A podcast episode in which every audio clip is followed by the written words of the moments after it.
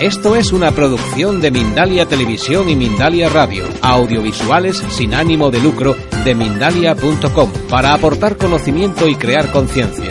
Mindalia.com, la primera red social de ayuda altruista a través del pensamiento. Que es un joven de 29 años que tuvo un fuerte despertar espiritual cuando tenía 19. Desde los 23 años la conferencia se difunde enseñanza sobre el sincronario maya, galáctico de las 13 lunas.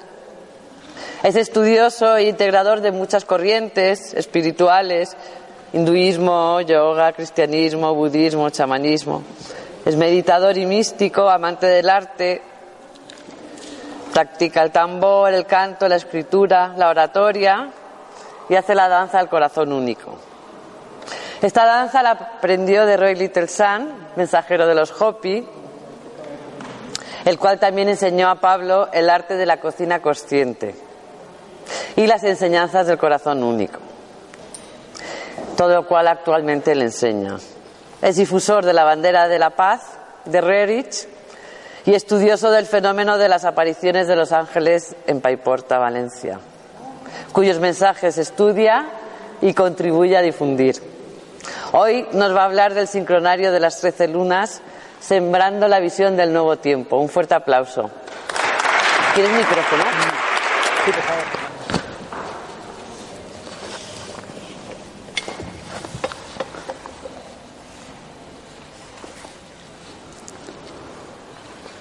Vamos a empezar haciendo una pequeña meditación con un par de oraciones que quiero recitar.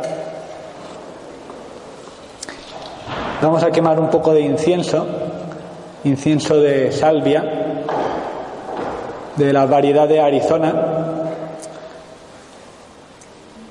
Es un incienso que además de limpiar y purificar la atmósfera, también activa una memoria muy antigua de quién somos en realidad algo que nos vendría bien recordar. Entonces, si queréis cerrar los ojos mientras preparamos el incienso y empezamos.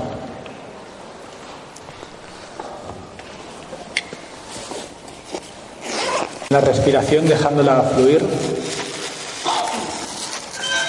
y en nuestro corazón también dejando que lata relajadamente. Vaciamos nuestra mente de todo pensamiento.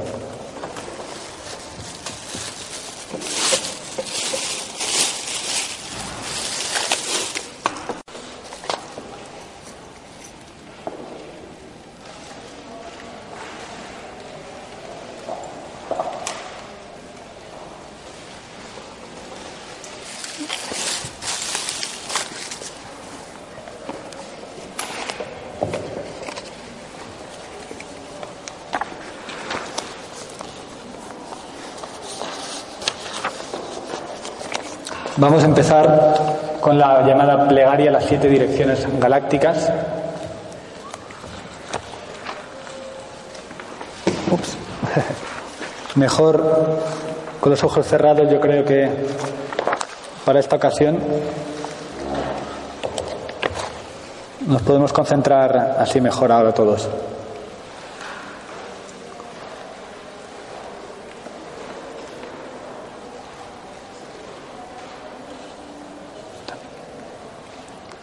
Vale. Del de la casa este de la luz, que la sabiduría se abra en aurora sobre nosotros, para que veamos las cosas con claridad.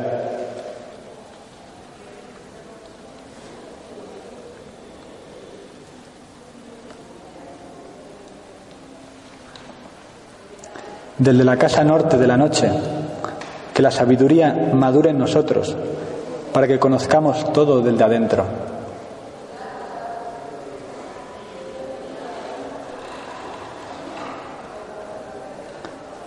Desde la casa oeste de la transformación, que la sabiduría se transforme en acción correcta, para que hagamos lo que haya que hacer.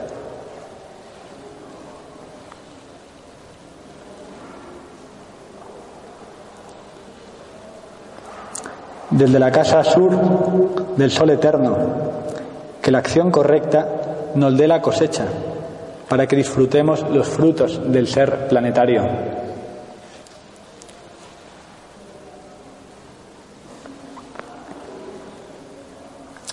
Desde la casa superior del paraíso, donde se reúnen la gente de las estrellas y nuestros antepasados, que sus bendiciones lleguen hasta nosotros ahora.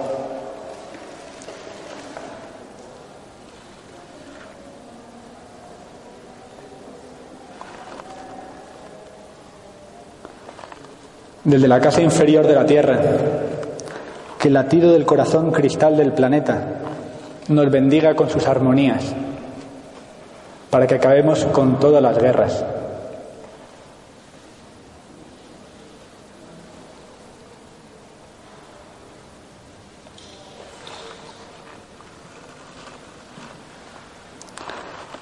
desde la fuente central de la galaxia, que está en todas partes al mismo tiempo, que todo se reconozca como luz de amor mutuo.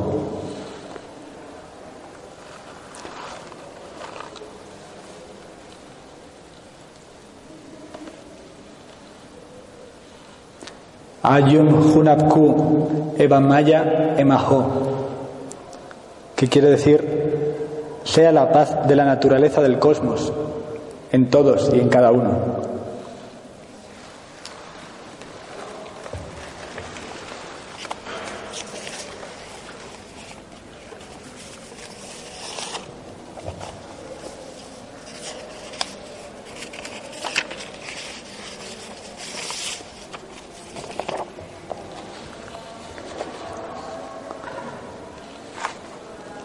Vamos ahora con la segunda oración. Mantenemos la concentración. Seguimos en meditación. La siguiente oración, el de un indio Sioux llamado Alce Negro. Esta oración, el de la primera mitad del siglo XX. En Norteamérica, un indio de sabiduría, conocedor también del cristianismo, y dice así, Abuelo Gran Espíritu, una vez más contémplame en la tierra e inclínate para escuchar mi débil voz. Tú viviste primero y tú eres más antiguo que toda necesidad, más antiguo que toda oración. Todas las cosas te pertenecen. Los bípedos, los cuadrúpedos, las alas del cielo y todas las cosas verdes que viven. Tú has dispuesto los poderes de los cuatro cuadrantes para cruzar cada uno. El buen camino y el camino de las dificultades. Has hecho para cruzar. Y donde se cruzan, el lugar es sagrado. Día sí y día también, por siempre, tú eres la vida de las cosas. Por eso estoy enviando una voz, gran espíritu. Abuelo mío, sin olvidar nada de cuanto has hecho, las estrellas del universo, y las hierbas de la tierra. Tú me has dicho, cuando aún era joven y tenía esperanza, que en la dificultad debía enviar una voz cuatro veces, una por cada cuadrante de la tierra, y tú me oirías. Hoy envío una voz por una gente desesperanzada Tú me has dado una pipa sagrada y a través de esta debo hacer mi ofrenda. Tú la ves ahora. Desde el oeste me has dado el cáliz del agua viva y el arco sagrado, el poder de hacer vida y de destruir. Me has dado un viento sagrado y la hierba del de donde el gigante blanco vive. el poder de la purificación y la sanación. La estrella del alba y la pipa me han dado del del este, y del del sur el aro sagrado de las naciones, y el árbol que estaba a punto de florecer. Al centro del mundo me han llevado y mostrado la bondad y la belleza y la rareza de la tierra reverdecida, la única madre. Y ahí las formas espirituales de las cosas, como deben ser. Me las has mostrado y las he visto. En el centro de este aro sagrado han dicho que debería hacer florecer al árbol. Con lágrimas corriendo, oh gran espíritu, gran espíritu, abuelo mío, con lágrimas que corren debo decir ahora que el árbol nunca ha reverdecido. Un lastimero hombre viejo, me ves aquí. Y he abandonado y no he hecho nada, aquí en el centro del mundo, donde me llevaste cuando era joven y me enseñaste. Aquí, viejo, me ubico y el árbol está marchito. Abuelo, abuelo mío, otra vez y quizá la última vez en esta tierra, recuerdo la gran visión que me enviaste. Puede ser que una pequeña raíz del árbol sagrado todavía viva. Nútrela entonces para que puedan crecer hojas y florecer y llenarse con aves cantoras. Óyeme, no por mí mismo, sino por mi gente. Soy viejo. Óyeme, para que puedan una vez más regresar adentro del aro sagrado y encontrar el buen camino rojo, el árbol que escuda. Con pena estoy enviando una débil voz. Oh seis poderes del mundo, oídme mi pena, para que pueda no volver a llamar. Oh haz que mi gente viva.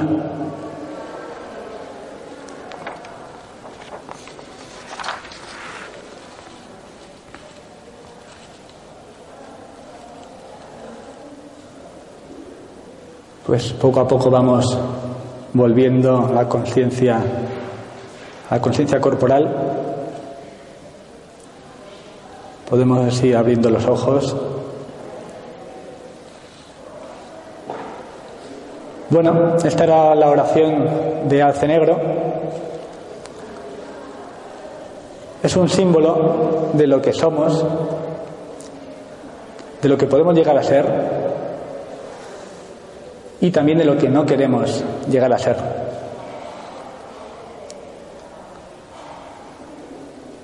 Al final de su vida, al menos por lo que se deduce en esta oración, este hombre se sentía un poco triste, porque pensaba que no había hecho todo lo que podía haber hecho. Entonces, de sabios es aprender de las personas de sabiduría, de los ancianos y las ancianas, de espíritu también. Aprender no solo de sus aciertos, sino de sus errores, porque nosotros aún estamos a tiempo de hacer esta experiencia no algo que merezca la pena, sino algo que merezca la alegría.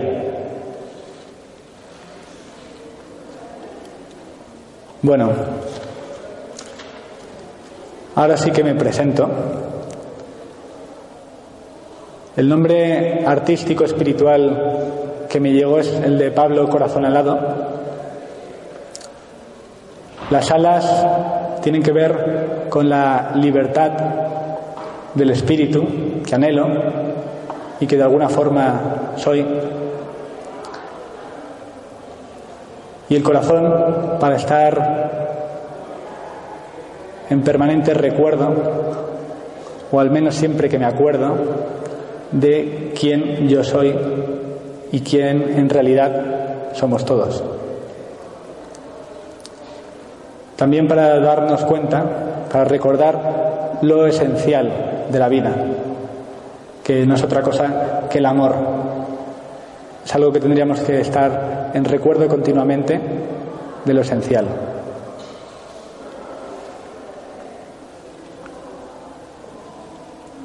Entonces, ¿quién soy yo? Esa es la gran pregunta que cada uno debería hacerse a sí mismo. ¿Quién es uno mismo? Hay unas palabras atribuidas a Shankaracharya en la canción del alma, en la cual él decía, yo soy dicha y conciencia infinitas, gloria de los bienaventurados, yo soy. En esencia es lo que todos somos. Lo que pasa es que como la mente se encuentra enredada, como una cuerda enredada, no podemos ver la realidad como es. Tenemos un cierto velo y por eso normalmente la gente no es consciente de que efectivamente somos dicha y gloria infinitas. Gloria de los bienaventurados nosotros somos. Sin embargo, tenemos libre albedrío. Al menos eso es lo que parece desde las dimensiones más terrenales, porque arriba ya está todo hecho. El tiempo y el espacio son solamente la tercera dimensión, la cuarta. A partir de ahí ya carece de sentido hablar de eso.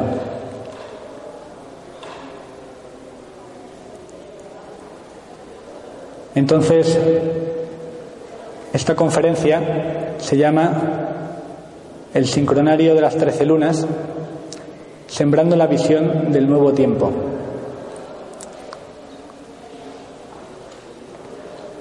Vamos a hablar del tiempo natural. Sin embargo, tenemos que ser conscientes también en qué situación estamos aquí ahora, ser realistas y también que existe un tiempo artificial. Precisamente es el que contrasta al tiempo natural.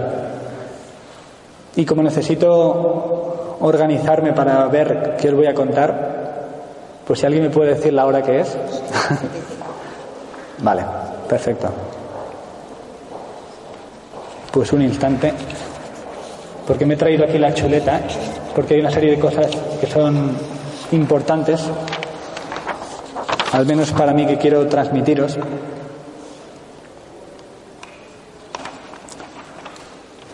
Bueno, entonces vamos a hablar del tiempo. ¿Y qué es el tiempo? Mucha gente dice, el tiempo no existe. El tiempo es una ilusión. El tiempo es de la mente. Es algo mental. Ya, lo que pasa que eso es verdad en ciertos niveles de conciencia, en ciertas dimensiones. Sin embargo, no hay más que vernos, estamos en un cuerpo físico y tenemos una mente tenemos unas dimensiones del ser y tenemos que operar desde ellas también. Entonces, el tiempo es algo que es especialmente de cuarta dimensión. ¿Por qué? Porque en la tercera dimensión tenemos el espacio, pero la tercera dimensión, si consideramos solamente el espacio, tenemos los objetos con las tres dimensiones, largo por ancho por alto, pero están estáticos. Entonces, al introducir la cuarta variable, cuarto factor, que es el factor tiempo, ese espacio cobra movimiento y se genera esta realidad en la que estamos y tenemos que aprender a lidiar con el tiempo, a navegar en el tiempo, a surfear la ola del tiempo. Porque es una realidad, o una parte al menos de la realidad. Tenemos que saber manejarnos con el tiempo. Y esa ahora mismo es una de las asignaturas pendientes de la humanidad. cómo manejarnos con el tiempo. Porque de todas las suposiciones no examinadas que tenemos los seres humanos, tal vez el calendario sea una de las más relevantes, de las que nos afectan más directamente a nuestras vidas. Y en general no solemos ser conscientes de ello, al menos hasta que alguien viene y nos lo dice. Entonces nosotros desde pequeños en el colegio, pues nos dan ya pues en las hojas para escribir, en el día a día, nos dicen, pon la fecha. Y entonces vamos escribiendo. Hoy es 18 eh, de mayo del 2014 y ya está. Entonces desde pequeños mm, asumimos una manera determinada de medir el tiempo la llamamos calendario gregoriano, es el calendario que impera hoy en día, al menos en la gran mayoría del planeta. Y no nos cuestionamos si existen otras maneras mejor de medir el tiempo, ni qué repercusiones puede tener la manera de medir el tiempo en la mente y en nuestras vidas cotidianas.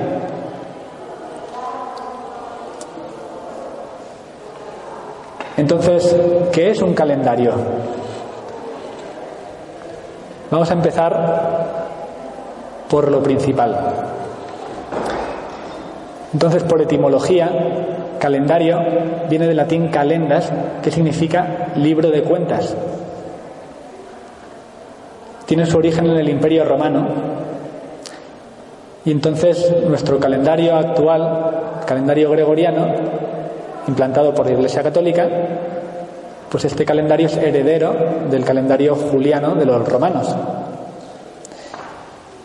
Y en el calendario de aquel entonces de los romanos, pues eh, esta manera de medir el tiempo iba muy enfocada a medir datos económicos y además muy relacionados con las guerras, inventarios de los ejércitos, las tropas,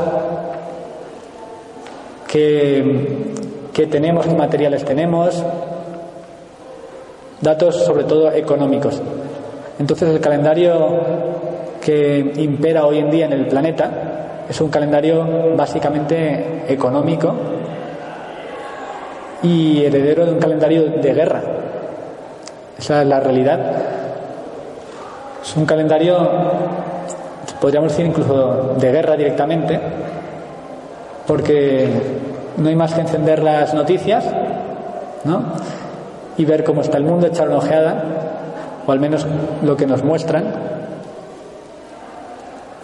Todavía hay muchas guerras en el planeta.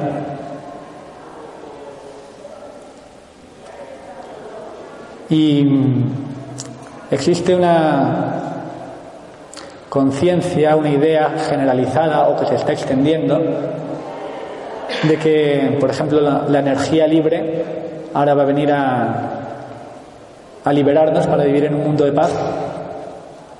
Pero lo que no nos damos cuenta, por lo general, es que las guerras que vemos fuera son un reflejo, una proyección de la guerra que estamos librando continuamente dentro de nosotros mismos entre nuestra conciencia, nuestro angelito, y eh, el diablillo, el ego, las dos caras de una misma moneda.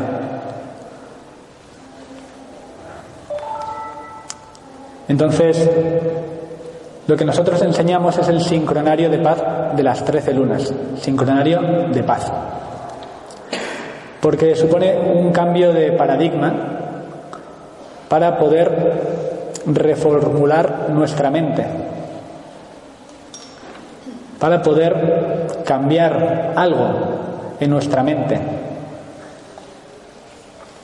Entonces puede surgir la pregunta, ¿y por qué deberíamos cambiar algo en nuestra mente? Yo estoy bien así como estoy, creo, o tal vez no del todo. Lo cierto es que todos somos uno. Entonces, ¿cómo podemos ser felices si estamos viendo pobreza continuamente? Si estamos viendo violencia, estamos viendo guerras. A lo mejor aquí donde estamos ahora mismo en Madrid, dentro de España, un país supuestamente desarrollado, pues mm, tal vez no, tengamos una visión global de la situación real en el planeta, de la situación real de la humanidad. Porque de alguna forma vivimos dentro de una matrix. Matrix, eh, Matrix, Madrid. y, y, entonces Matrix es eh, el sistema por el cual nos estamos organizando y es un poco de alguna manera la prisión en la, en la mente en la que vivimos. Se alimenta de la inconsciencia de los seres humanos.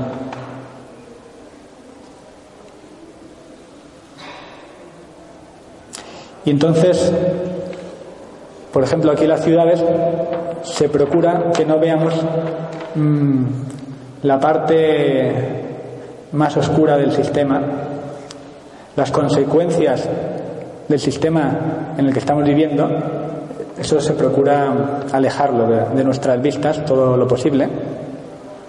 Por eso, por ejemplo, no, vemos los residuos que generamos con nuestra actividad diaria, la, basura, por ejemplo, no vemos qué ocurre con ella, simplemente la dejamos en el cubo de basura, no vemos dónde acaba, no nos importa. No vemos tampoco las consecuencias del uso del sistema monetario, cómo funciona el dinero, qué daños colaterales puede generar ese sistema, pues tampoco los vemos. Las consecuencias normalmente se pierden ya de, de nuestra vista. Entonces, ¿qué tiene que ver esto con un calendario? Pues un calendario es un programa para la mente. Esto es algo que cuando a mí me lo dijeron me llamó bastante la atención. ¿Un programa para la mente? ¿Por qué? Pues sencillo. Porque nosotros estructuramos nuestra vida en base a unos patrones que son los que nos permiten llevar un orden de nuestras actividades. Una manera de organizarnos. Entonces hoy en día la mayoría de los seres humanos en el planeta Tierra tienen como patrón base para la organización y el ordenamiento de sus actividades el calendario gregoriano. De esta manera, la mayoría de los seres humanos van a trabajar pues de lunes a viernes, si es que no es a sábado. Trabajan pues ocho horas, si es que no son más. Luego nos dan un mes de vacaciones al año.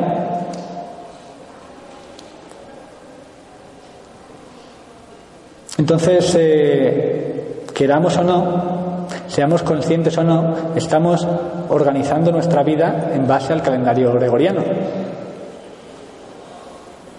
Y normalmente no somos conscientes de este hecho hasta que, como decía, viene alguien y nos lo cuenta y nos dicen que hay otras maneras, otras posibilidades de organizar nuestro tiempo,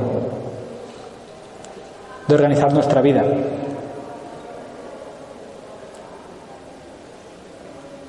Entonces, el calendario gregoriano no es un calendario muy natural que digamos. Entonces vamos a ver un poquito de historia, así por encima, de, nuestro calendario, de dónde proviene y qué relación puede tener ese calendario con el mundo actual en el que vivimos y con nosotros mismos como individuos y con la misión de vida, la misión de alma que cada uno de nosotros tenemos. Porque si esto no fuese algo práctico, pues yo ni lo estudiaría. Llevo unos 10 años desde que empecé a estudiar este tema, hace 10 años, ni lo divulgaría si no fuese una herramienta que para mí ha supuesto una transformación total en mi mente, en mi vida, en, en todos los niveles y por supuesto positiva. Entonces el calendario gregoriano, como decía, es heredero del calendario juliano de los romanos. Pero ¿de dónde provienen los calendarios? Porque al principio no existían. Entonces, ¿cómo se medía el tiempo? Pues sencillo. Veíamos que salía el sol y entonces eh, empezaba a haber claridad. Era el momento para iniciar nuestras actividades. Cuando se ponía el sol, nos retirábamos. En invierno llevábamos a cabo determinadas actividades, a lo mejor más recogimiento,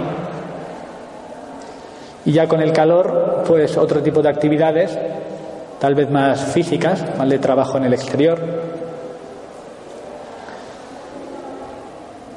En aquel entonces no existían ciudades como hoy en día las conocemos.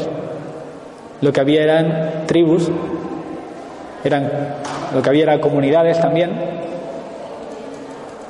entonces, claro, como no teníamos edificios tan altos como los que tenemos hoy en día, pues eh, era mucho más fácil observar la luna.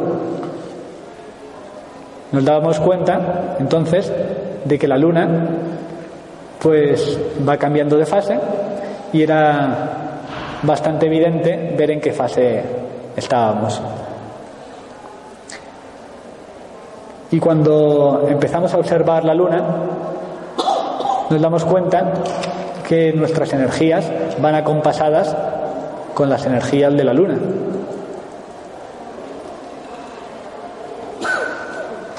Es decir, la luna ejerce una cierta influencia sobre nosotros, pero esto es algo que hoy en día la mayoría de la gente ha, olvidado.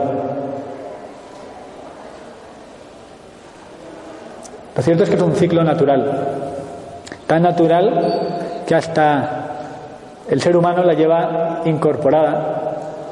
La mujer con la menstruación llevan su luna incorporada.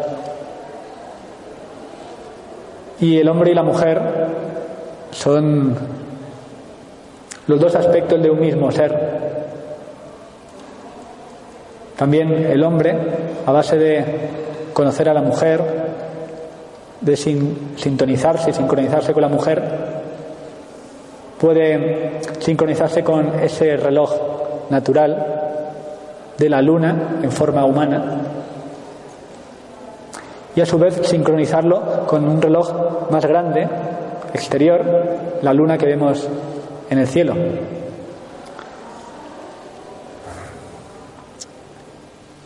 Para mí no es una creencia que la luna influye en los seres humanos y en todos los seres. Para mí es un hecho, porque lo observo y lo vivencio en mí mismo. Pero al principio no tenía esa convicción. Entonces, hay unos argumentos que son bastante, bastante evidentes de que existe una influencia de la luna en nosotros mismos. Y es las mareas en el océano, conforme la luna se va llenando día tras día, a lo largo de un ciclo pues de 28, 29, 30 días, depende porque hay varios ciclos de la luna. Entonces, conforme la luna va haciéndose llena, cada día va siendo un poco más llena, pues las mareas, los océanos van subiendo. Y una vez que alcanzamos el plenilunio, van bajando, conforme la luna va haciéndose cada vez eh, más pequeña, va decreciendo o menguando, y tenemos la luna nueva. Entonces las mareas en los océanos fluctúan.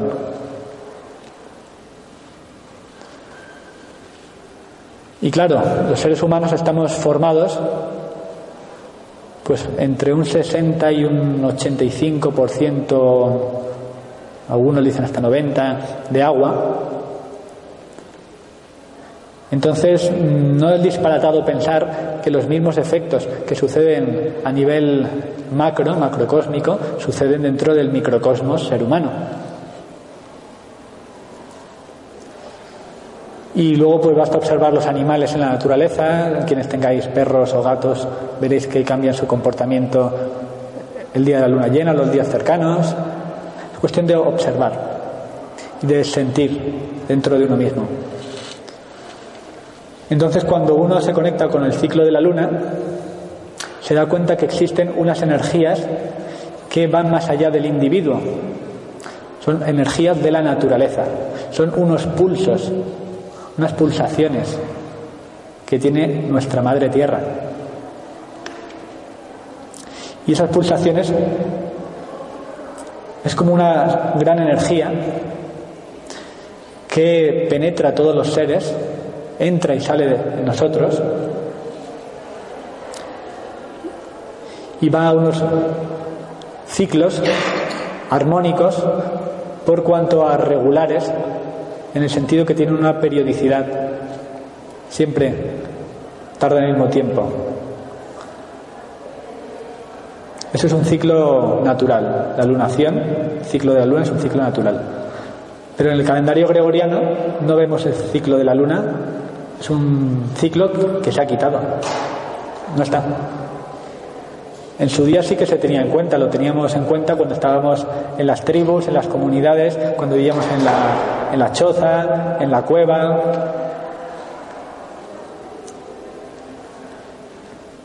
Entonces cuenta mi maestro del sincronario de las trece lunas, José Argüelles se llama, que en algún punto de la historia em, un grupo de individuos quisieron usurpar el poder al pueblo para quedarse ellos con ese poder. Él habla de los sacerdotes del patriarcado. Y esto, esto sucedió en Egipto, Babilonia también, hace unos 5.000 años aproximadamente. También tiene que ver con el comienzo de un ciclo que comenzó hace 5.125 años, que es el de la cuenta larga de los mayas. La cuenta larga de los mayas. De los mayas. De los mayas, sí. Y ese ciclo terminó el 21 de diciembre del 2012. Luego, si queréis, podemos hablar de eso también. Pero no quiero perder el hilo de lo que os estoy contando que tiene que ver con la historia de los calendarios y cómo enlazamos con el día de hoy, la repercusión que tiene en nuestro mundo y en nuestras vidas. Entonces, cuando el ser humano está conectado con el ciclo de la luna, de forma natural se sintoniza mentalmente, incluso como un hecho, como una realidad, se sintoniza con la naturaleza, se conecta con las energías de la naturaleza, siente cómo esas energías lunares y esas energías de la naturaleza resuenan dentro de sí mismo, inundándonos y mm, nos bañan a todos, a todos los individuos, como uno solo. Entonces, cuando el ser humano está conectado con los ciclos de la naturaleza, nos damos cuenta de que esas energías que nos abarcan a todos son una sola energía. Es la energía del espíritu de la naturaleza. Entonces, en esas condiciones resulta evidente por sí mismo que existe un gran ser, un único ser, y nosotros somos partes de él, prolongaciones, protuberancias de ese gran ser. Entonces, esto era lo normal, esto era lo natural, cuando vivíamos en conexión directa con la naturaleza.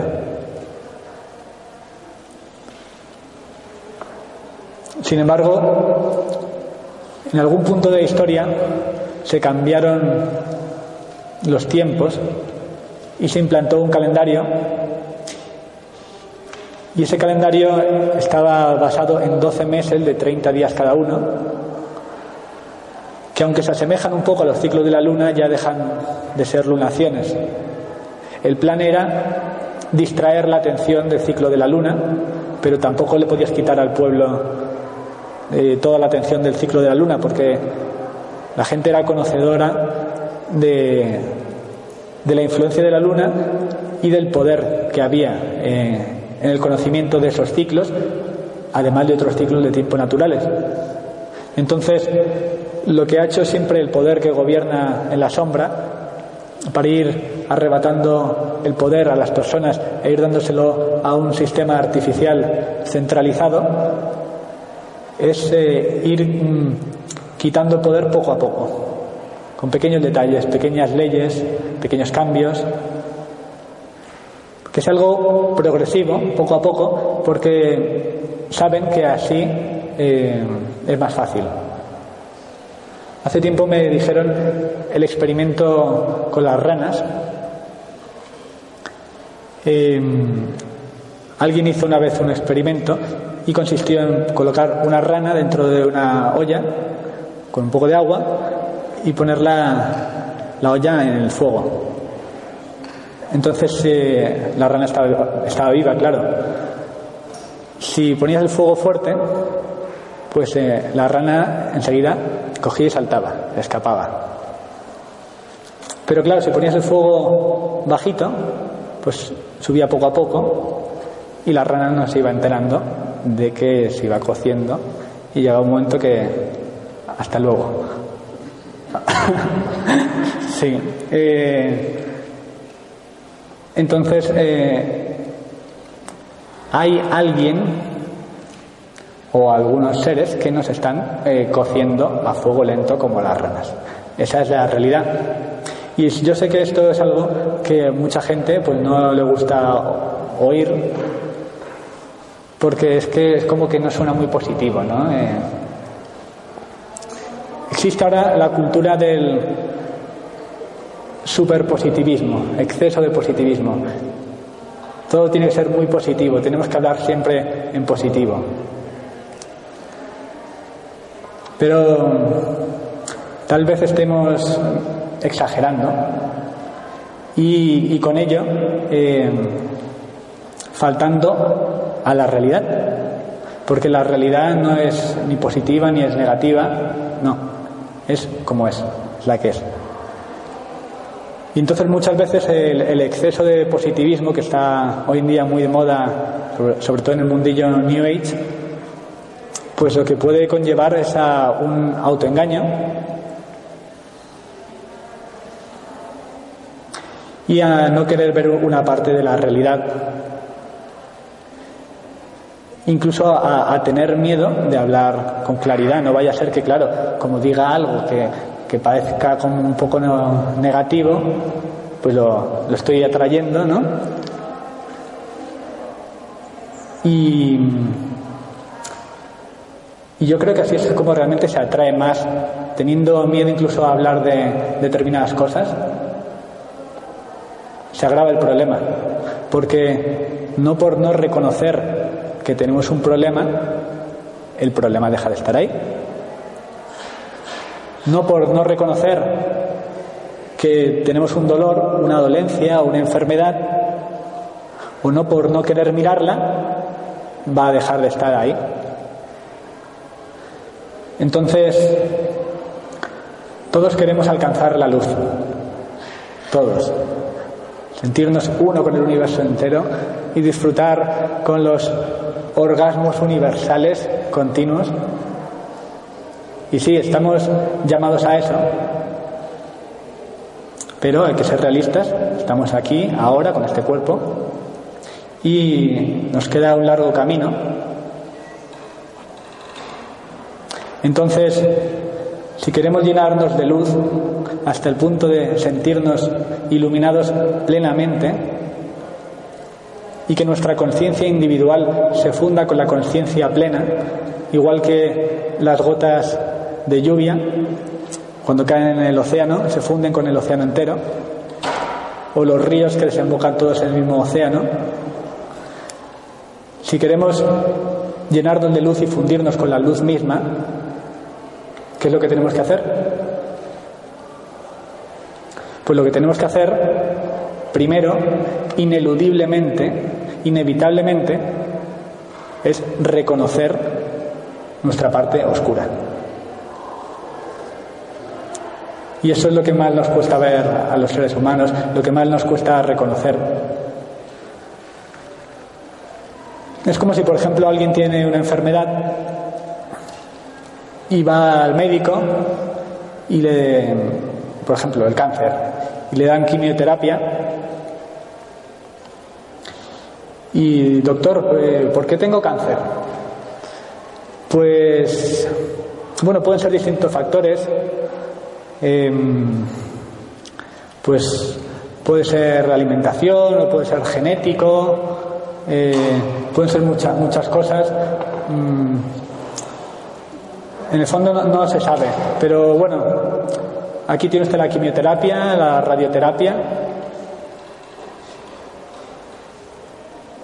La medicina hoy en día científica trata de solucionar los problemas mm, dando medicinas paliativas que lo único que hacen es eh, camuflar el problema o permitirnos vivir por más tiempo con la enfermedad es decir, alargar el sufrimiento. Pero no se enfocan en ir a la raíz del problema, a la raíz de la enfermedad.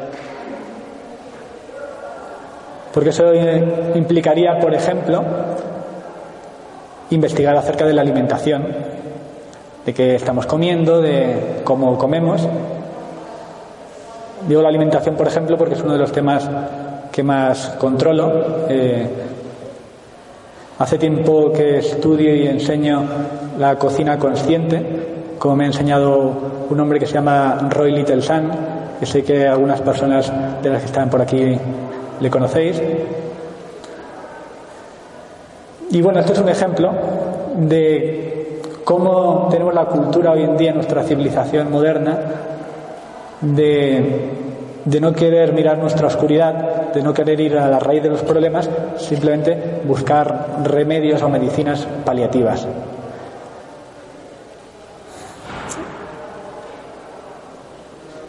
Sin embargo, no hay ningún problema en el mundo que no tenga solución, porque si no tuviese solución no sería un problema.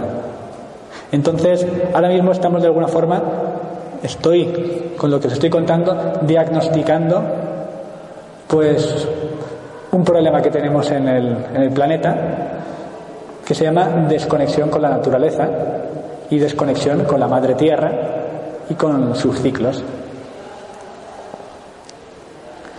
Y es que los seres humanos no estamos hechos para vivir de forma artificial, en un mundo artificial, vidas artificiales, un sistema artificial. ¿Por qué? Porque nosotros somos parte de la naturaleza. Nosotros somos parte de la naturaleza y la naturaleza es parte de nosotros también. Entonces, si nos damos cuenta, en los últimos cientos de miles de años o millones de años, nosotros como seres humanos no hemos cambiado tanto nuestra estructura del cuerpo, no, ha evolucionado mucho, al menos en relación a cómo hemos cambiado el medio en el cual vivimos. Entonces, la forma de vida en la que vivimos hoy en día es radicalmente distinta a cómo vivíamos hace, pues, por ejemplo, 5.000 años, que no es mucho realmente en la historia del ser humano, no es mucho ese tiempo. Sin embargo, hemos modificado nuestro hábitat completamente y nuestra forma de vida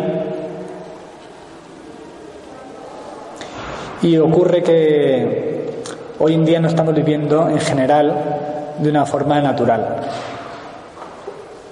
o al menos no mucho.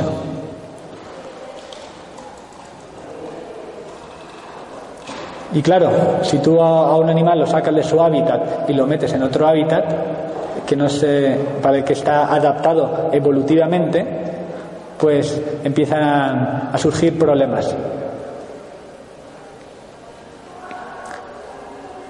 Y lo cierto es que hoy en día el ser humano sufre muchísimo. La humanidad hoy en día está sufriendo mucho.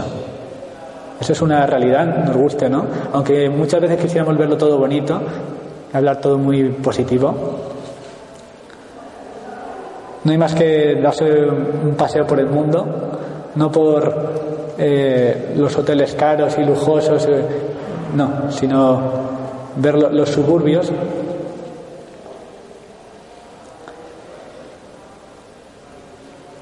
Tengo por aquí una información que estuve recopilando.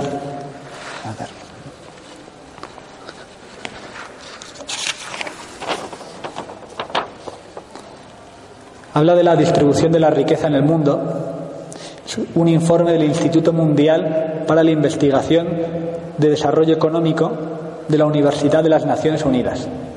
Esto es para que veáis que apoyo lo que digo también con datos. Y este informe decía que ya en el año 2000 el 1% de los adultos más ricos del planeta poseía el 40% de los activos globales. En el año 2000, eh, hablo, estamos en el 2014, las desigualdades no, no se han reducido, no, más bien han aumentado, porque el sistema en el cual estamos viviendo ahora lo que contribuye es a aumentar esas desigualdades. Luego hablaré un poco de cómo sucede esto, cómo parte del diagnóstico del problema o enfermedad que tenemos como humanidad necesario para volverlo consciente, porque cuando volvemos consciente nuestra oscuridad, entonces podemos transmutarla y de hecho la transmutamos en luz, pero no antes. Y de hecho, la oscuridad no es más que la luz incapaz de contemplarse a sí misma. Cuando la oscuridad vuelve la conciencia hacia adentro, se enfoca hacia adentro, entonces reconoce la luz que emana de su centro, de su interior, y alcanza la felicidad. Perdona, es que me, enrollo a veces y, me olvido de por dónde iba. Me emociono con algunas cosas. Que la oscuridad es incapaz de verse a sí misma. Sí. No, no, pero ya está controlado. Sigo con los datos de. Gracias. Sigo con los datos de, del informe este del Instituto Mundial, etcétera, etcétera, de las Naciones Unidas. Entonces decía que el 2% más rico posee la mitad de la riqueza mundial. Fijaros. El 2% más rico de la población posee la mitad de la riqueza mundial. O sea que el temita es serio, es grave, o sea que no, es ninguna tontería. El 10% de los adultos más ricos cuenta con más del 85% de la riqueza global. Dejo una pausa para que lo asimilemos esto, que nos demos cuenta de la repercusión de esto y la mitad más pobre de la población adulta del mundo, la mitad más pobre de la población adulta del mundo, solo es dueña del 1% de la riqueza global.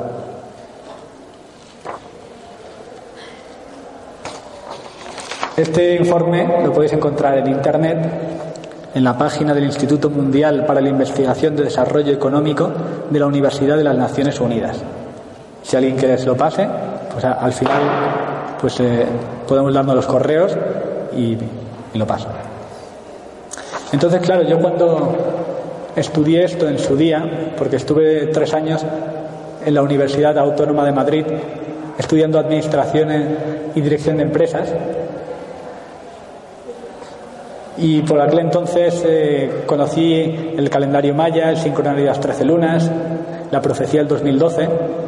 Me pasaron una serie de sucesos un poco misteriosos, místicos. Por ejemplo, conocí a un mendigo en la calle que dijo cosas de mí mismo, me dijo cosas que no había forma racional de que él pudiera saber de mí, con lo poco que me conocía, dos o tres minutos. Y entonces, bueno, pues me di cuenta de que había un camino de misterio, camino místico y algunas cosas que no nos habían contado, algo que se nos había de alguna manera ocultado. Y cuando estaba estudiando en esa carrera, pude ver en una asignatura que se llamaba Estructura Económica Mundial cómo había evolucionado precisamente la estructura de la economía, me refiero a la distribución de la riqueza en el mundo, nos dieron una serie de datos diciendo cómo estaba distribuida la riqueza en el planeta en el año 1950 y luego cómo estaba en el 2000.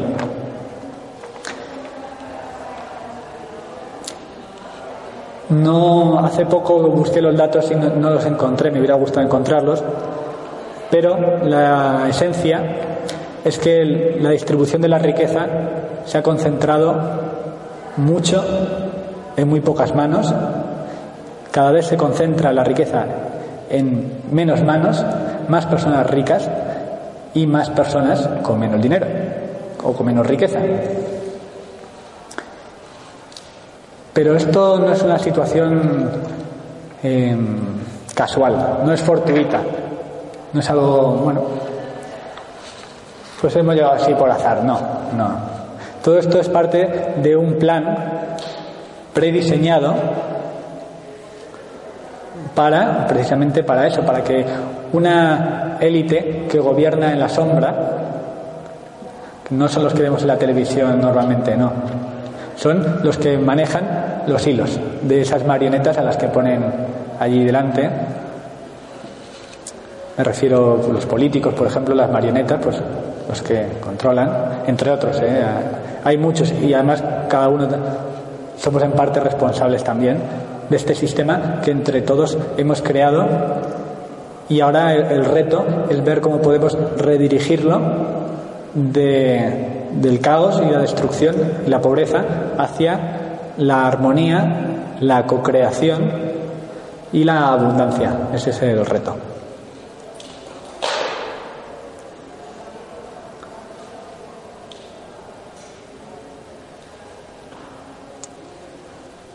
A ver, es que son unas cuantas las cosas que tengo en la mente y no, tampoco tenemos mucho tiempo. A ver, ¿qué hora es? ¿Tengo ya? ¿Las 7 otra vez? 8 menos 10. Vale. Bueno, entonces em, el dinero, hablaba del dinero, porque es una pieza clave en toda esta historia y uno puede decir, bueno, ¿y qué tiene que ver el calendario con el dinero? Pues tiene mucho que ver. Porque hoy en día em, impera un paradigma y ese paradigma dice el tiempo, el dinero.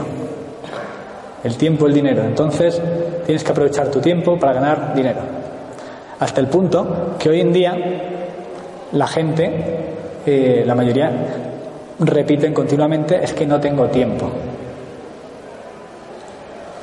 Hemos llegado a una situación en la cual nos han dado el cambiazo, eh, eh, hemos entregado o nos han liado de alguna forma para cambiar nuestro tiempo, que es nuestra vida también, por dinero.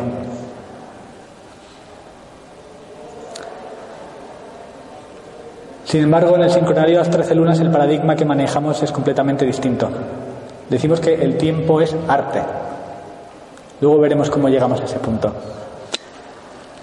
Entonces, eh, hay algo que debemos comprender si queremos redirigir nuestras vidas, porque tenemos que cambiar el sistema.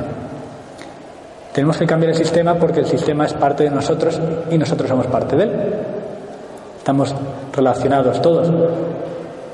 Entonces tenemos que trabajar tanto en el exterior, cambiar el exterior, como cambiar el interior. No olvidarnos de ninguna de las dos partes. No solo es, bueno, con que tú cambies tu interior, ya todo, pues por arte de magia cambia, ¿no? Eh, no, eso es uno de los mitos de la New Age. Pero también es uno una de las programaciones mentales que se han inoculado en la espiritualidad contemporánea por parte de los que gobiernan en la sombra para que no hagamos cambios exteriores y que el sistema este siga autorreforzándose. Porque lo cierto es que si la transformación interior que nosotros podamos realizar eh, dentro de nosotros mismos no se refleja en cambios en el exterior, entonces no es auténtica esa transformación. Así que tenemos que trabajar desde afuera y desde adentro. Y para eso tenemos que comprender el sistema en el que vivimos y algo que no nos enseñan normalmente en el colegio o no en profundidad es el dinero, cómo funciona, cómo, cómo funciona el sistema monetario. Y este es un tema que, de tan simple que es, la mayoría de la gente no lo, no lo entendemos. También para eso se ha desarrollado una jerga eh, técnica, un lenguaje técnico, económico, para contarnos lo que, cómo, lo que están haciendo con la riqueza y con la economía sin que la mayoría de la gente se entere o nos enteremos de esto. Entonces, solo explicaré un poco por encima el sistema monetario y el dinero que hay detrás de ello. Porque hoy en día existe una creencia generalizada que dice lo siguiente, a, ver si os suena, ¿eh? El dinero no es bueno ni es malo en sí mismo, simplemente es una energía y es según lo que tú hagas con esa energía, pues así haces con el dinero, así mueves la energía. Pues no. O al menos no del todo. Esto no es toda la verdad. En parte, bueno, aceptable. Pero pero no solemos darnos cuenta de la repercusión del sistema monetario y del uso del dinero, el que tienen. Los daños colaterales que se generan derivados del uso del dinero es algo que no solemos darnos cuenta o no queremos mm, darnos cuenta. preferimos hacernos los, despistados, muchas veces. O profundizamos un poco y decimos, uff, aquí hay algo que huele mal, bueno, mejor no lo quiero saber así, voy a seguir viviendo mi vida normalmente y no preguntar. Si queremos realizarnos espiritualmente y a todos los niveles del ser, es necesario que conozcamos la verdad. No podemos engañarnos a nosotros mismos, no debemos. Es que así es imposible que alcancemos la autorrealización. Entonces, a grandes rasgos explicaré cómo funciona el sistema del dinero de una forma muy simplificada. En realidad no es como os lo voy a contar, pero sí que es lo básico, los aspectos básicos del sistema. Y es que un banco central presta un dinero que fabrican, producen. Hoy en día, por ejemplo, bancos centrales tenemos la Reserva Federal de los Estados Unidos, el Banco Central Europeo, etcétera. Y hoy en día el dinero que producen esos bancos ya ni siquiera tiene respaldo en oro. Es decir, hoy en día nadie controla a la Reserva Federal, por ejemplo, de los Estados Unidos. ¿Cuánto dinero fabrica? Nadie. No existe un control del gobierno como gente pueda creer sobre eso. Fabrican lo que ellos consideran, de acuerdo a sus intereses. De hecho, la Reserva Federal, por ejemplo, desde el año 1913 ya no es un banco público, no es parte del gobierno de los Estados Unidos como mucha gente pueda creer, es eh, un banco privado. Y, las empresas privadas normalmente lo que hacen es buscar el lucro eh, pues de los socios, lucro personal, etcétera, y especialmente pues un banco no son hermanitas de la caridad precisamente. Así que, por ejemplo, la Reserva Federal presta un dinero a los bancos, a los bancos comerciales, y dicen, bueno, pues mira, yo os presto tanto dinero, por ejemplo, 100 unidades de lo que sea, 100 billones de dólares, por ejemplo. Y luego tenéis que devolverme este dinero con un interés. Supongamos que es un 3%, por poner un ejemplo. Así que los bancos comerciales reciben ese dinero y luego lo prestan a su vez a las familias, a las empresas, etcétera, eh, pues con un interés mayor para poder ganar ellos algo también. Y todavía recuerdo cuando yo era pequeño y le pregunté a mi madre, cuando le pregunté a mi madre sobre el dinero, cómo funcionaba en los bancos, y ella me decía, pues claro, te dejan una cantidad y tú le tienes que devolver ese dinero con un interés. Y yo le decía a mi madre, pero a ver, mamá, si no tengo ese dinero, lo estoy pidiendo y luego tengo que pedirle de vuelta, o sea, devolverle ese dinero más un interés, ¿el interés de dónde lo saco? ¿No? ¿Dónde está? Dicen, bueno, pero eso luego tú ya lo vas generando, lo consigues por tu cuenta, etcétera. Bueno, eso, si lo ves desde el punto de vista individual, pues no hay problema. Tú trabajas, generas tu actividad y, puedes conseguir el dinero que pediste prestado para devolver esa cantidad más el interés. Pero si lo miramos ahora como un dinero que el sistema bancario inyecta, presta, presta a la sociedad en su conjunto, si el sistema bancario presta 100 unidades, 100 billones de dólares, y, todas las personas tienen que devolver 103, pues hay un 3% ahí de interés que no está por ningún lado, que no ha sido creado. ¿Me vais siguiendo? Entonces, ¿qué hace el banco? Dice, bueno, ya os he prestado mucho dinero, ya, ahora ya no os presto más. Eh, ahora devolvedme lo que os he prestado. Así que es tiempo de que la gente vaya devolviendo al banco. Pero claro, hay por ahí un 3% que no está. Entonces, el banco dice, bueno, pues mira, lo siento, pero me tengo que quedar con tu empresa, con tu casa, con tu coche, con lo que haga falta. Entonces vamos a, llorar al banco. ¡Ay, ay! que perdóname, eh, tiene que haber alguna forma de, que no te quedes con, mi casa o con lo que sea.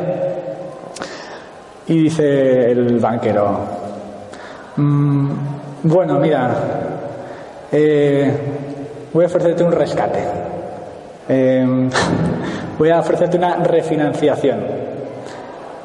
Eh, te presto mal dinero y ya me lo devolverás cuando puedas. Y claro, pues la gente, pues como tiene que pagar su casa, tiene familias, etcétera, bueno, pues venga, pues lo que sea con tal de, de no quedarme aquí sin esto. Así que se presta mal dinero, pero claro, luego hay que devolver más interés todavía, porque los intereses van aumentando, van creciendo, se van acumulando. Entonces, eh,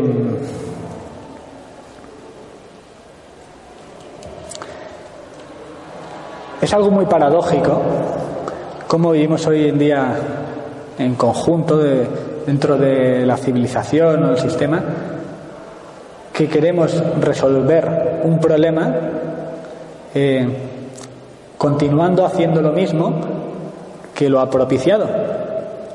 Esto es muy, muy gracioso. Eh, no queremos ir a la raíz muchas veces del problema. Entonces, hoy en día las naciones se han arruinado, muchas de ellas, si no todas, la gran mayoría, pues porque han recibido a lo mejor préstamos ya a, gran escala, pues el Banco Mundial, el Fondo Monetario Internacional, etcétera, y se traslada el coste de esas deudas a los ciudadanos.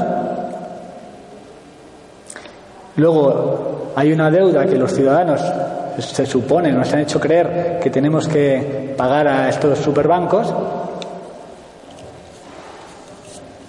y nos dicen que el único camino para poder eh, salir de esta crisis es pidiendo prestado más dinero, aceptando rescates o nuevos préstamos o lo que sea. Entonces, llega un momento que los bancos dicen, mira, ya no os presto más dinero, ahora me quedo con las empresas, con la casa, con lo que sea. Y claro, este proceso mm, perpetuado a lo largo de miles de años desde que se empezó a diseñar este sistema basado en el dinero, lo que ha ido haciendo es que cada vez una élite muy relacionada con la banca sea cada vez más rica y cada vez más gente con menos dinero. Y mientras eh, siga funcionando este sistema, esta crisis, sinceramente, es que no se va a solucionar así. Y lo digo completamente en serio, porque he estudiado el sistema. Es todo así al azar. Si nosotros no hacemos cambios, no se va a cambiar. No. Fijaos qué curioso que cuando vivíamos en la naturaleza no necesitábamos el dinero para nada. Hablo de hace unos miles de años en general y menos tiempo en algunos lugares o algunas personas en concreto. Y hoy en día hasta por el agua tenemos que, que pagar. Eh, en las ciudades han quitado todo tipo de árbol que pudiera dar alimento, a árboles frutales o lo que sea. No. Ahora tenemos que pagar para prácticamente todo o casi todo nos hemos vuelto dependientes completamente de, ese sistema. Entonces, es necesario que cambiemos desde la raíz, cambiemos desde la tierra. Es necesario que nos reconectemos de nuevo con la tierra, con la naturaleza. Porque así es como vamos a reconectar con los ciclos de tiempo naturales. Y de esa manera, cuando uno se sintoniza, incluso mentalmente, con los ciclos de tiempo naturales, entonces cada vez su conciencia se va amplificando, se va ampliando y cada vez uno deja de ser más el ego, el individuo, para empezar a ver a los demás como aparte de sí mismos y a darnos cuenta que en realidad todos somos un único ser, que estamos viéndonos eh, reflejados unos a otros a través de las distintas ventanas que son nuestros ojos, a través de las distintas puertas que son nuestros sentidos. Somos un solo ser.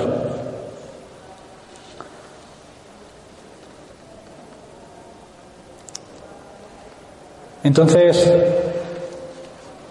esas palabras que, que hace tiempo dijo Jesucristo, de amar a Dios sobre todas las cosas y al prójimo como a uno mismo, en el fondo es la síntesis de todo esto, porque es que nosotros somos uno mismo, los demás son parte de nosotros y nosotros parte de ellos. Tenemos que renunciar a nuestro egoísmo, a nuestra codicia, darnos cuenta que todos somos hermanos, porque mm,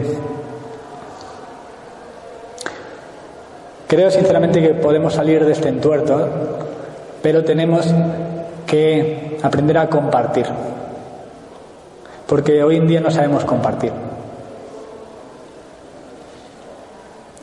Y es necesario recordar las costumbres originales y ancestrales de los antiguos pueblos, de las antiguas culturas, de las tribus.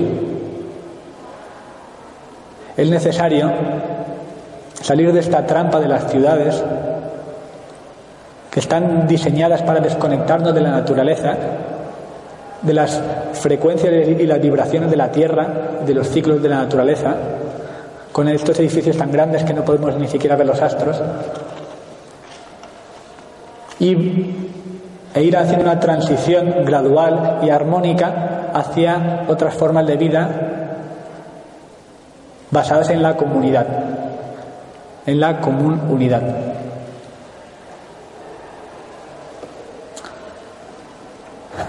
Lo cierto es que yo podría pasarme horas aquí hablando y contando, pero bueno, el tiempo que tenemos hoy es el que es. Entonces, em, más que una despedida, lo que me gustaría hacer es un hasta pronto o una hasta ahora. Porque es que ahora mismo no puedo entrar a contaros el funcionamiento del sincronario de las trece lunas, que nos sincroniza con los ciclos de la naturaleza. Pero os aseguro que nadie que realmente tenga interés en saber cómo funciona esta alternativa, que lo que hace es que cambiemos nuestro calendario a un sincronario que nos conecta con el tiempo natural y que hace que nuestra mente se expande, nuestra conciencia, hacia una mente colectiva, hacia una mente de la Madre Tierra y hacia una mente y una conciencia universales, porque todo eso, para todo eso ayuda el sincronario de las trece lunas y la ley del tiempo. Entonces, podemos seguir en contacto. Yo con frecuencia doy charlas, hago cursos, comparto este conocimiento. Así que cuando termine esta conferencia, pues quien quiera me puede dejar su correo electrónico y os aviso con estas actividades u otras que otras charlas o, actividades que haga que vaya haciendo a lo largo del tiempo. Luego también deciros que tengo algunos libros ahí afuera relacionados con este tema que están bastante bien para ir empezando a entender todo esto que os he estado contando del tiempo de la naturaleza. Y sincronarios también, que un sincronario es como un calendario, pero basado en el tiempo natural y basado en unidades de tiempo em, regulares y que nos conecta también con el ciclo de la luna, con el ciclo del sol, lo cual además nos ayuda a equilibrar nuestro yin y nuestro yang, nuestro masculino y nuestro femenino en nosotros mismos.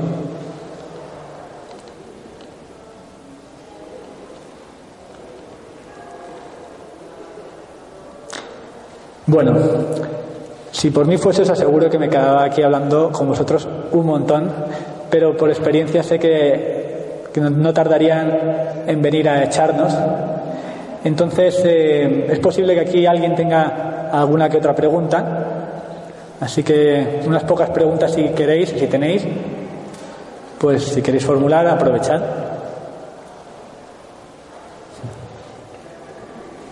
Vale. Pues muchas gracias por vuestra atención. Que todo vaya bien. Un momentito, por favor, porque me ha pedido nuestra compañera Feli Moreno que nos quería leer una cosita, así que Vamos a permitirle el micrófono para, que nos lea un poquito de su este libro. Gracias, Gracias a todos. Dos segundos. Es que creo que estamos en redes eh, del amor y en estas redes del amor, pues algo que es eh, la llave que abre todas las puertas y de todos los corazones es el amor. Así que simplemente para todos, con muchísimo amor, porque creo que es para este momento. Este poema está escrito y canalizado en julio del 97 y dice así, la llave es el amor. ¿Qué fuerza tiene el amor? No existe alquimia mejor, ni magia más verdadera. Te puede cambiar la vida cuando menos te lo esperas. ¿Qué fuerza tiene el amor? Que tan solo pienso en ti una y mil veces más y al momento estás ahí, transformando mi silencio, el miedo y la soledad en ilusión y alegría, sonrisas y libertad, a través de una llamada que siempre llamando está, a través de esas palabras que me apoyan o examinan y siempre me hacen pensar, la vida no tiene prisa, no se cansa de esperar, lo que ha de ser siempre es, y lo que no fue será, en este lado del velo, para el que viene o el que va, con un cruce de caminos donde se encuentra la puerta, con un letrero que dice, la llave es el amor, y yo soy, todo abrirá. La vida sigue esperando, la puerta abierta está.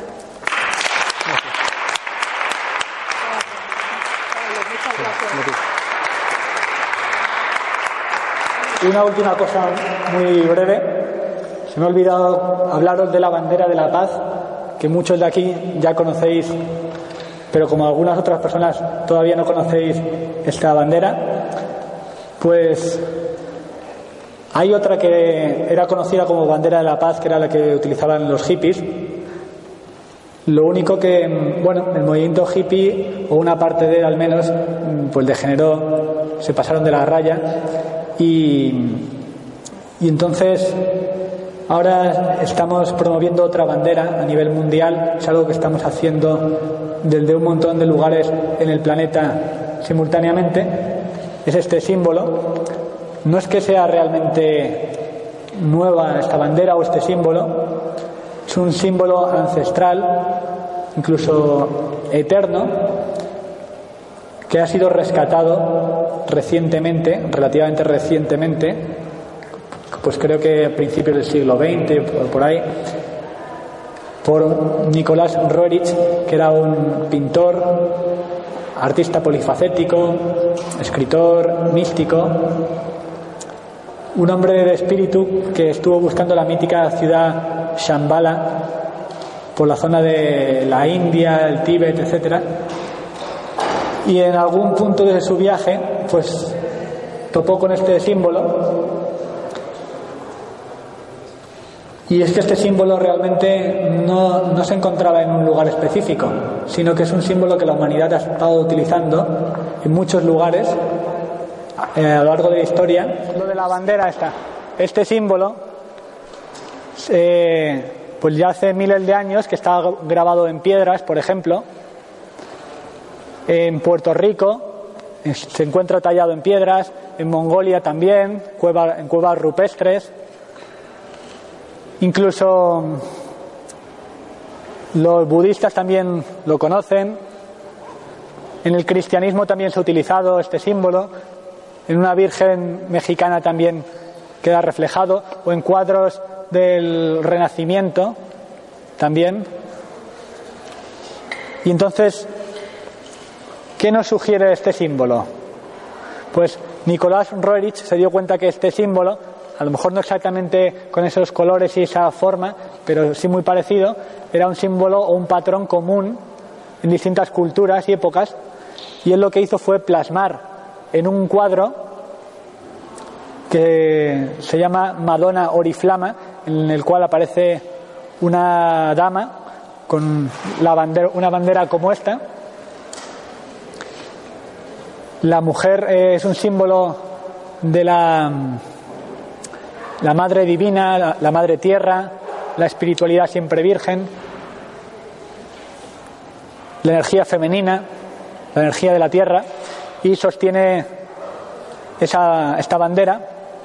Entonces podemos ver que hay tres círculos dentro de una corona circular más grande esos tres círculos hacen alusión a la Trinidad,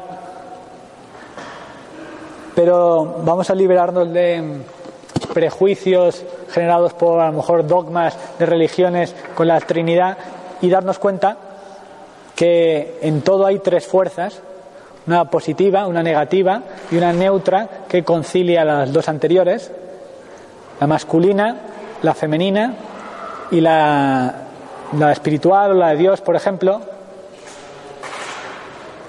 Digamos que estas tres fuerzas o estas tres energías o estos tres niveles están operando en todo lo que hay en este mundo. Entonces, por ejemplo, en el ser humano pues tenemos el cuerpo, la mente o el alma y el espíritu. En cuanto al tiempo tenemos el pasado, el presente, el futuro. También otra de las cosas que significan o con las que se puede asociar es con la espiritualidad,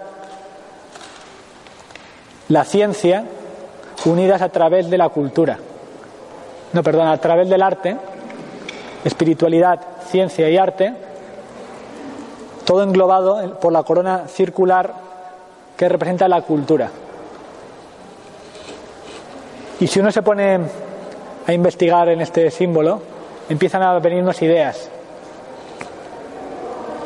Entonces, este símbolo nos habla de unidad en la diversidad. Por eso es un símbolo idóneo para la paz y yo os animo a quienes lo sintáis que lo compartáis, que lo divulguéis, que habléis de este símbolo, que os informéis más. Podéis buscar, por ejemplo, en, en Internet Bandera de la Paz de Nicolás Roerich. R-O-E-R I latina, C de Cáceres y H de Huelva. Roerich. Personalmente. Vale. Y, y eso es todo. Que gracias por vuestra presencia.